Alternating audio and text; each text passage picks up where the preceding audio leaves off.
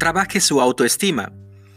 En el texto bíblico del Salmos 34, del versículo 12 al 14, encontramos una serie de consejos prácticos de vida que considero que son elementos prácticos para trabajar la autoestima.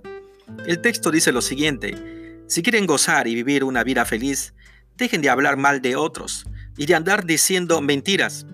Aléjense del mal y hagan lo bueno y procuren vivir siempre en paz. Sinceramente, los consejos son maravillosos. Veamos en detalle cada uno de ellos. Son un total de cinco. En primer lugar, no andar hablando mal de otros. Dice, no debemos andar hablando mal de otros. Este consejo no es tan fácil de aplicarlo a la vida. En vista de la tendencia propia del ser humano de ponerse por encima de su prójimo y de mostrarse superior al otro, no importando si para esto tenga que hablar mal de cierta persona. La regla de oro de Jesús dice, no juzguéis para que no seáis juzgados. Lo que condena esta regla bíblica es una condenación que no perdona, un espíritu hipercrítico y vengativo que busca continuamente descubrir las faltas de los demás al tiempo que pasa por alto los errores propios.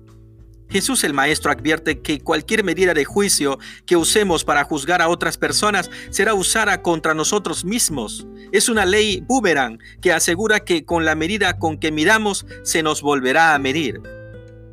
Número 2. No decir mentiras de nadie.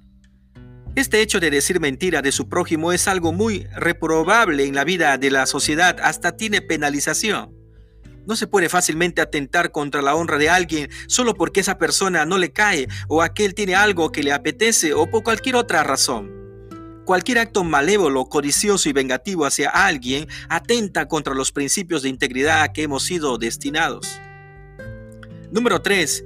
Alejarse del mal. Si se desea gozar de la vida y tener una autoestima saludable, uno debe alejarse del mal. La idea del texto es hacernos alejar el pie del barro, limpiar los zapatos y encaminar nuestra senda. Este consejo de evitar el mal debe ser una decisión de la vida. Necesitamos tener una renovación continua de nuestra mente y hallarle sentido a una vida de bondad en lugar de una vida de, de, hacer lo malo, de buscar la sabiduría en lugar de la necedad y la paz en lugar del conflicto. Lo mismo puedo decir de una vida honesta. Todo acto bueno nos traerá recompensa, una recompensa buena. Número 4. Hacer lo bueno. Hay muchas cosas buenas por hacer, metas que debemos de alcanzar que nos harán sentir satisfechos y felices.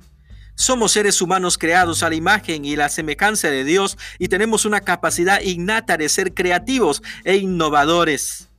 Usemos la genialidad para producir las cosas buenas y hermosas con lo que podemos contribuir al bienestar de nuestro prójimo. Y número 5, procurar vivir siempre en paz con todos. Lo ideal es que uno no tenga enemigos. Una de las bienaventuranzas de Cristo es que nos enseñó a ser pacificadores. Debemos ser pacificadores en un mundo que cada vez se llena más de violencia y conflicto. Procurar una vida de paz con todos implica también tener que librarnos de deudas financieras. Las deudas son buenas y contribuyen a la construcción de un activo o negocio personal. Los ricos son expertos haciendo dinero con el dinero de otros, dinero de deuda. Aprendamos de ellos. El pobre pierde su paz endeudándose con cosas vanas del momento. Si prestamos atención a estos consejos, nos sentiremos orgullosos de nosotros mismos, de nuestro crecimiento sano, de nuestra autoestima fuerte. Manos a la obra.